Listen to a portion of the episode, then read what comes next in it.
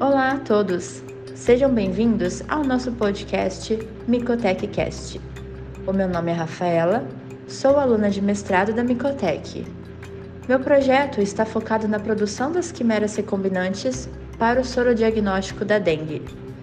Já que falamos na semana passada sobre a biotecnologia com a professora doutora Sueli Felipe, hoje vamos seguir a nossa conversa nessa linha com a mestre Patrícia Alves que vai compartilhar conosco um pouco da sua experiência com a produção de proteínas recombinantes.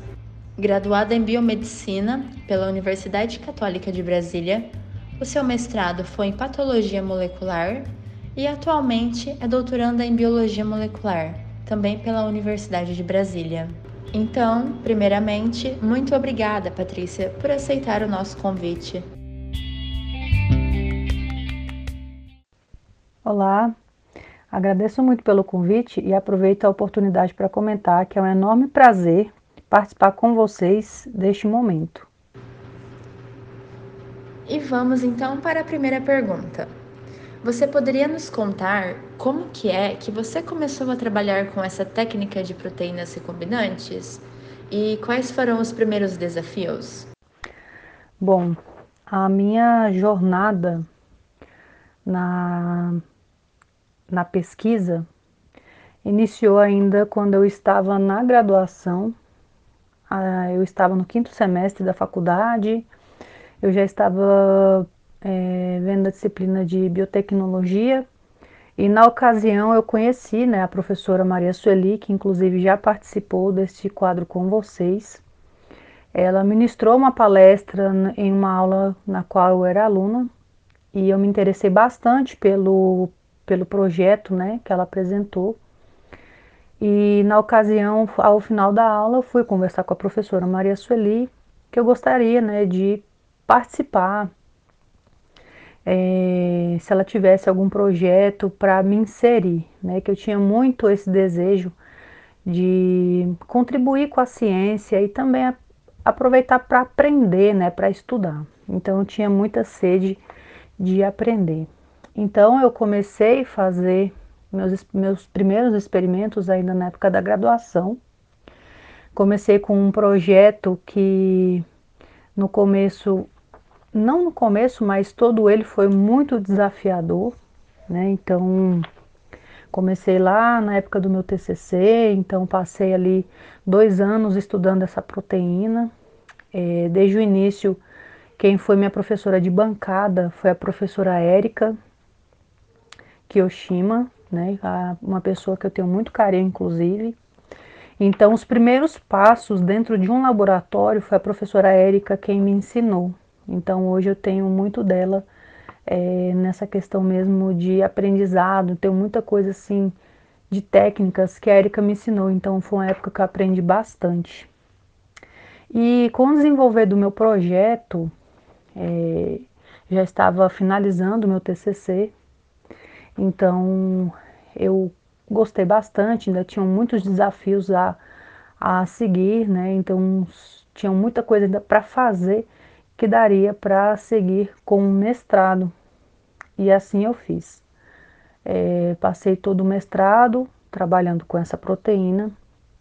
À medida que eu ia avançando, é, surgiam novas perguntas e que isso culminou então para que eu fosse para um doutorado ainda estudando essa proteína. Então, esse, esse projeto eu comecei desde a graduação, fiz, né? Então, toda a parte ali de TCC, que foi um TCC de bancada, um TCC experimental, né? Isso agregou bastante no meu conhecimento. E depois participei de processo seletivo para mestrado, é, utilizando essa linha de pesquisa, na sequência, então, desenvolvi todo o meu trabalho de mestrado e ainda sobrou um, um tanto ainda deste projeto para fazer o meu doutorado, né? Então, que estou inclusive no finalzinho do doutorado e ainda vai sobrar coisa para um pós-doc, se for o caso, né? Mas para vocês verem que um projeto como esse rende bastante, é, dependendo do alvo que você escolhe, né, para estudar, dá para fazer muita coisa Inclusive, mais de um projeto dá para inserir outras pessoas, inclusive, para te ajudar. Então aí foi um grande desafio que eu enfrentei, né, que eu encarei com muito gosto. Tive excelentes professoras aí desde o início e estou aqui para contar a minha história. Nossa, então já faz um tempinho que você vem seguindo com esse desafio, né? Aqui na Micotec, a gente sempre fala que trabalhar com as proteínas recombinantes é descer de um bote em uma correnteza. Nós não sabemos como que será o percurso, nem mesmo se vamos chegar ao fim.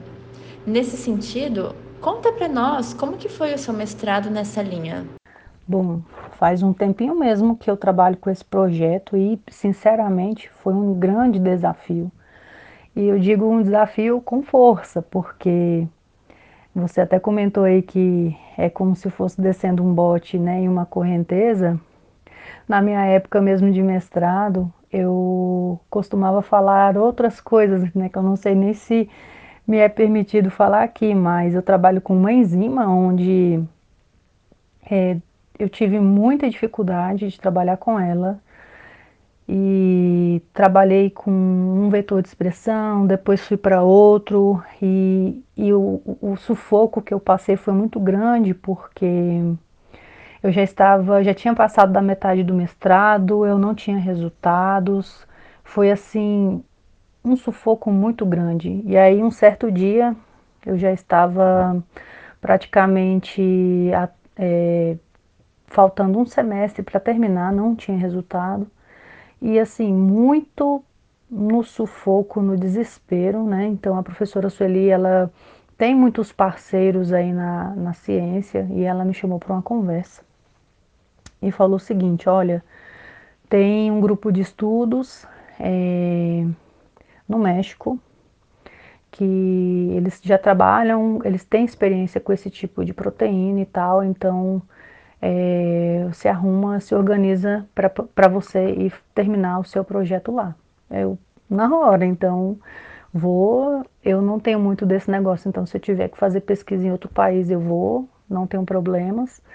Inclusive, a, a língua mesmo nunca foi uma barreira, né, para mim, então, em relação ao espanhol, eu já entendia bastante, falava assim, um pouco mais ou menos, mas foi o suficiente para eu me virar né? Não deixei de fazer nada por conta do espanhol, mas a parceria com o México me rendeu bons resultados, inclusive.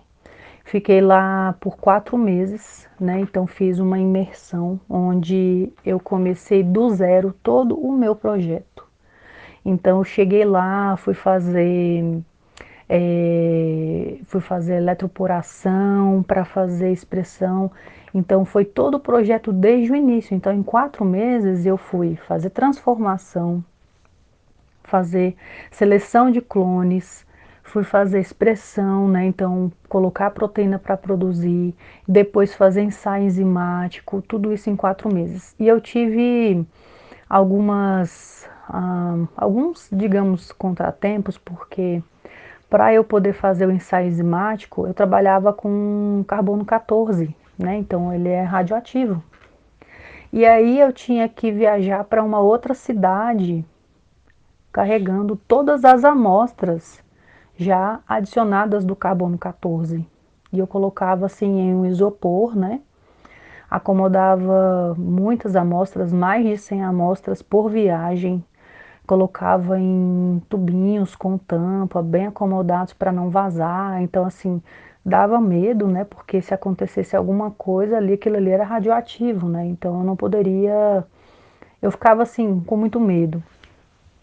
Mas é, consegui, né? Chegava lá na, na instituição, porque onde eu estava não tinha o equipamento que poderia fazer a leitura desse, desse material. Então eu tinha que transportar esse material para poder fazer a leitura. E aí depois eu fazia o descarte como deveria ser, né? Então, para evitar né, qualquer incidente. Bom, e aí é, eu trabalhei antes de ir para o México, eu trabalhei com o sistema de expressão em bactérias. E esse foi um grande detalhe, porque a proteína na qual eu estava trabalhando, a forma como ela é montada no sistema em bactérias, é, eu até conseguia que a bactéria produzisse essa proteína, mas ela não produzia a proteína com atividade. E eu também tinha um fator limitante aqui, que eu não tinha como testar a atividade dela. E mesmo quando ela estava produzindo, toda a proteína ficava em corpo de inclusão, então eu tinha muita dificuldade de extrair essa proteína. E foi aí que eu tive que mudar meu sistema de expressão né, para um sistema em, é, em eucarioto. Então eu tive muita dificuldade, eu comecei lá em procarioto, passei por dois sistemas de expressão, é, depois de, de, de procarioto eu fui para eucarioto, então tentando, tentando, por isso que eu já estava chegando ao final do meu mestrado, eu não tinha resultado. Isso foi, foi assim um, um pânico muito grande, porque já estava praticamente às portas de defender e eu não tinha o que defender. E aí eu me lembro que na época até me falaram assim: ah, mas você só tem resultado negativo. Resultado negativo também é resultado. Mas quem está ali na bancada trabalhando dia e noite, que eu trabalhei sim dia e noite, eu não queria apresentar resultado negativo. Né, por mais que seja resultado. Eu queria mostrar algo que eu consegui, né, que eu levantei uma hipótese e consegui ali provar aquela hipótese, mas só que o aluno ele pensa assim, ele quer mostrar algo que seja positivo, não negativo, né? E aí eu tinha isso na minha cabeça e nisso, é, conversando com a professora Maria Sueli, então ela me, é, ela me enviou ao México, né? E lá fiquei quatro meses. Bom, e aí nessa viagem me rendeu é, todos os, os, resultados que eu tive do mestrado, eu consegui então em quatro meses. Então, praticamente fiz meu mestrado em quatro meses. Nossa, Patrícia, foi mesmo uma grande aventura tudo isso. E que bom que você conseguiu vencer os desafios. Mas me conta agora um pouco sobre as diferenças experimentais de trabalhar com o modelo procarioto, como a Escherichia coli, e o modelo eucarioto, como a Pichia pastoris. Bom, é, esses dois sistemas aí são completamente diferentes na forma de você trabalhar. Então, quando você trabalha no sistema de expressão em procarioto, é, dependendo da proteína que você esteja trabalhando, muitos né, vão pensar, ah, mas é difícil porque em algumas em alguns momentos a proteína pode estar em corpo de inclusão e você tem que fazer todo um processo para poder lisar a lisar as células, né? Então dá um certo trabalho. Mas eu vou te falar que trabalhar com eucarioto, novamente, dependendo da proteína, vai dar um pouco mais de trabalho, que foi o que aconteceu comigo. Então, assim, eu acho que eu fui premiada, né? Porque eu trabalhei com um procarioto, passei por dois sistemas, né? Então, de expressão, não funcionou, até conseguir que a proteína fosse produzida, mas ela ficava toda em corpo de inclusão. E aí a gente já, já tinha encontrado na literatura que ela não teria atividade, então tivemos que fazer essa mudança. E, por exemplo, trabalhando com um sistema de expressão em bactéria, você pode fazer o seu inóculo num dia, no outro dia você faz a indução e aí com 8 horas, 10 horas de expressão, você, de indução, você já tem ah, todo o material para coletar. Você separa as células ali e faz todo o procedimento que você tem que fazer. Já no sistema de expressão em eucarioto, eu trabalhei com pique pastores, né?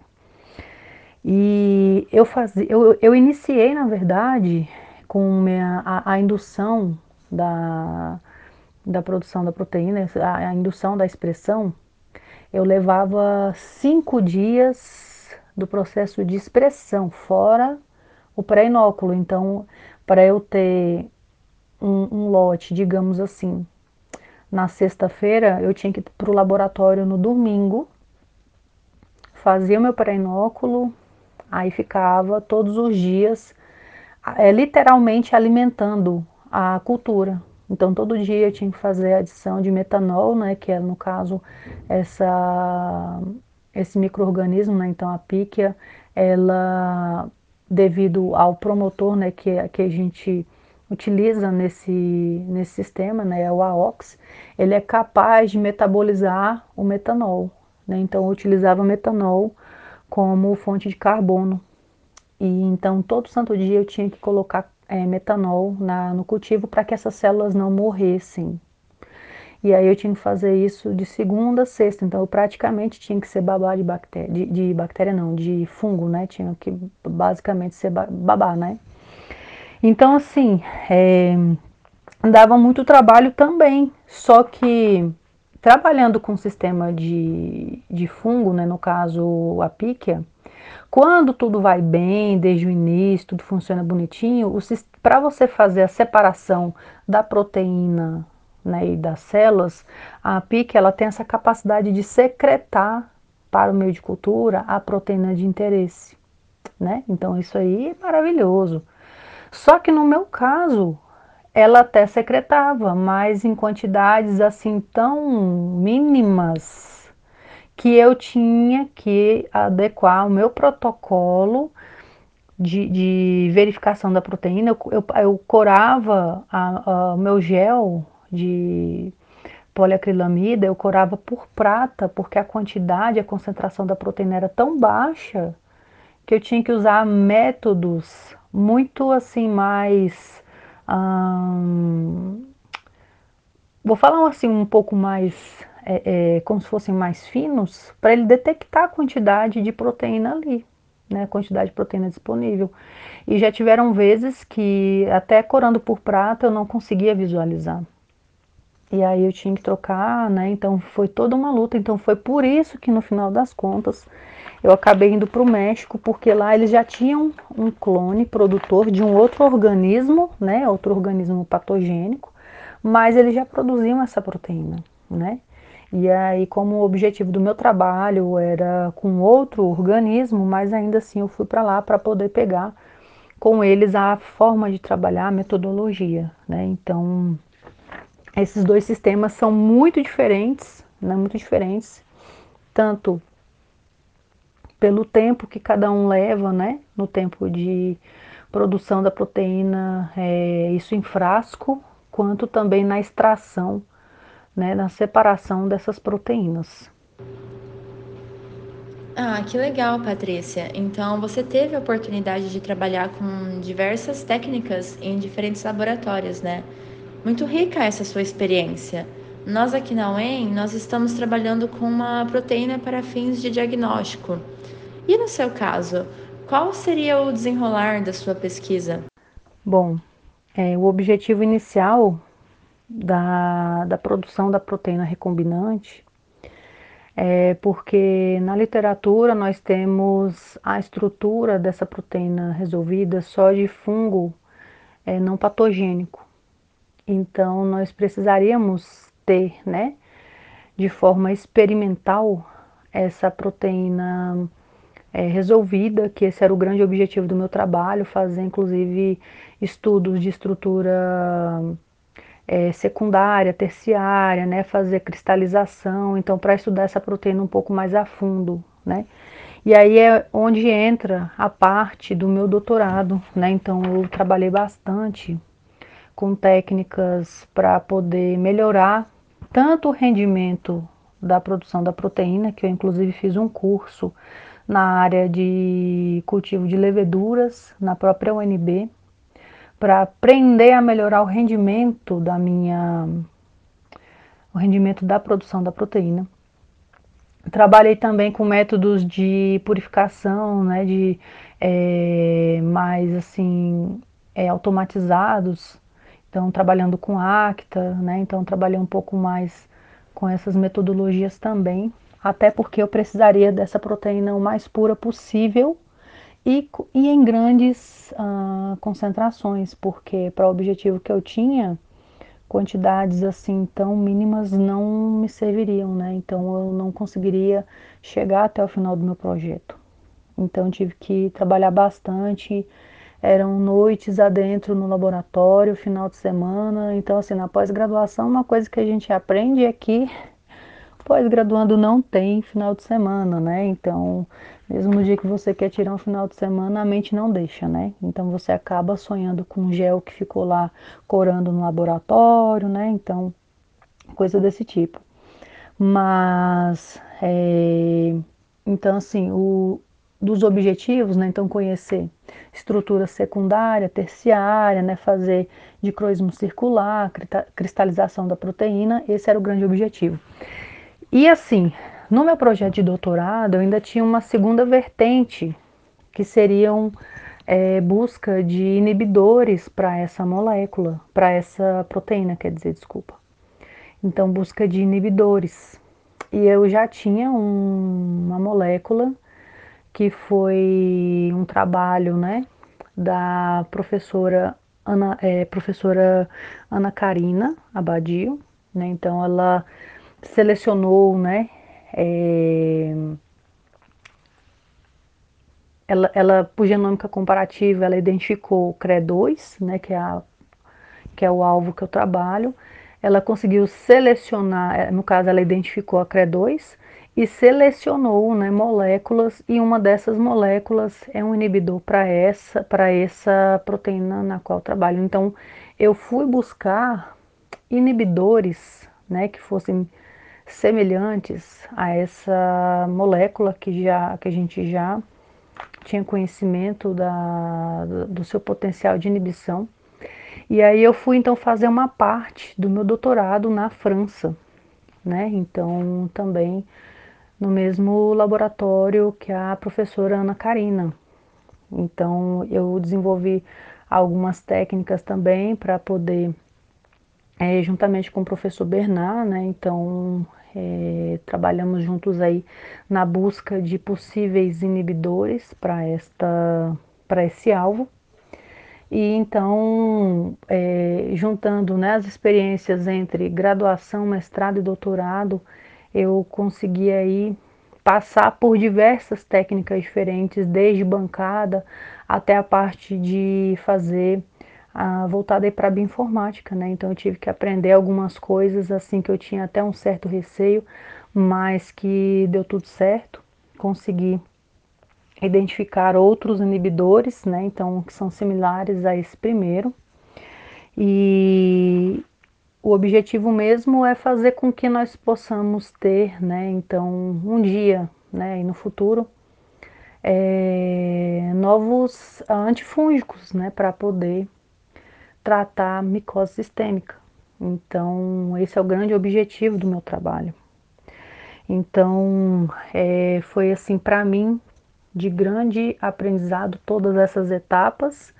É, foi de grande aprendizado, mas também teve ali uma parcelinha, né, de sofrimento, porque tudo que você vai para conquistar também tem um preço, né? Então tem o preço ali da de você ter que estudar, gastar seu tempo dentro de um laboratório, abrir mão de algumas coisas, se foi assim que eu fiz e deu tudo certo no final, né? Realmente é muito amplo o campo de trabalho e as suas aplicações, né? E para finalizar, então, você teria algum conselho para quem quer se aventurar neste bote na correnteza, que é a produção das proteínas recombinantes? Bom, é, realmente foi assim. A experiência que eu tive foi bem né, considerável. Essa é uma área assim muito ampla, você vê desde experimentos, né, da área computacional, você pode fazer muita, área, muita coisa ali na área computacional, você depois vai para a bancada, tem muita coisa que você pode fazer na bancada, então assim, é muito amplo. Um conselho que eu daria, né, para quem quer se aventurar aí nessa área de proteínas recombinantes, Primeira coisa é você conhecer bem o seu alvo, né? Então, por exemplo, se essa proteína que você vai trabalhar, se ela faz glicosilação, se ela não faz glicosilação, porque isso já diz a respeito, por exemplo, em qual sistema de expressão você deverá escolher, né? Então, porque quando você tem uma proteína que faz glicosilação, ou seja, ela necessita de adição de resíduos de manose, é, ela tem ela tem que passar por etapas, né, por dobramentos para que ela tenha a sua função adequada. E que muitas das vezes num sistema de procarioto você pode não conseguir esse dobramento perfeito e a sua proteína pode não ter a atividade necessária. E aí você vai, assim, para mim foi de grande aprendizado, mas o conselho que eu daria mesmo seria conhecer bem o seu alvo e buscar, né, de repente, se você não tem tanta experiência assim, talvez fazer algum curso também mas caso não tenha oportunidade de fazer algum curso para poder pegar né, dicas né, de, de, de, de, de bancada mesmo, dicas de bancada, que nesses cursos você pega muita dica de bancada com os pesquisadores, mas você pode se aprofundar na literatura, buscar ali em materiais e métodos como os pesquisadores fizeram, porque muitas das vezes né, tem alguns autores que colocam bem descrito, né, como foi feito, e caso você tenha alguma dúvida, você pode inclusive enviar um e-mail para o autor, né, do artigo, perguntar, pedir mais detalhes, de repente marcar uma reunião com ele é, por vídeo para conversar um pouco mais. Isso pode ser no futuro até uma porta que, se, que possa se abrir para você, né? Então, hoje em dia, né, com essa questão mesmo do mundo é, depois da pandemia que todo mundo aprendeu a utilizar, né, ferramentas é, remotas, né, ferramentas de vídeo, né? Então, hoje em dia você consegue falar com pessoas a um clique, né? Então, do outro lado do mundo. Então, hoje em dia, essa foi uma barreira quebrada e que para a gente é de grande proveito, né? De grande proveito. E então você pode, de repente, conversar com o autor. Eu, particularmente, eu já mandei mensagem para autores uh, de artigos que eu considerava base nos meus trabalhos, pedindo mais detalhes e eu recebi a resposta deles, né? Então, assim, vale a pena se você quer ter mais detalhes, se você quer conhecer um pouco mais. Às vezes você sente que possa ter ficado faltando alguma informação que de repente, né, é, seja assim importante, né? Ficou faltando no artigo. Então, manda mensagem para o autor, conversa com ele. Então, muitas, muitas das vezes você vai ser bem recebido, né? Então é, vale bastante, vale a pena, né? Então estudar bastante o alvo e de repente fazer contato com os autores também. Patrícia, o nosso muito obrigada por dividir com os nossos ouvintes do Micotech Cast, o podcast da Micotech, um pouco da sua experiência com essa técnica tão intrigante e inspirar os futuros cientistas que nos escutam. Mais uma vez, obrigada. Muito obrigado por essa oportunidade é, por esse convite e me sinto honrada de estar aqui com vocês. Até a próxima. Tchau, tchau. Obrigada, pessoal, e até o próximo episódio.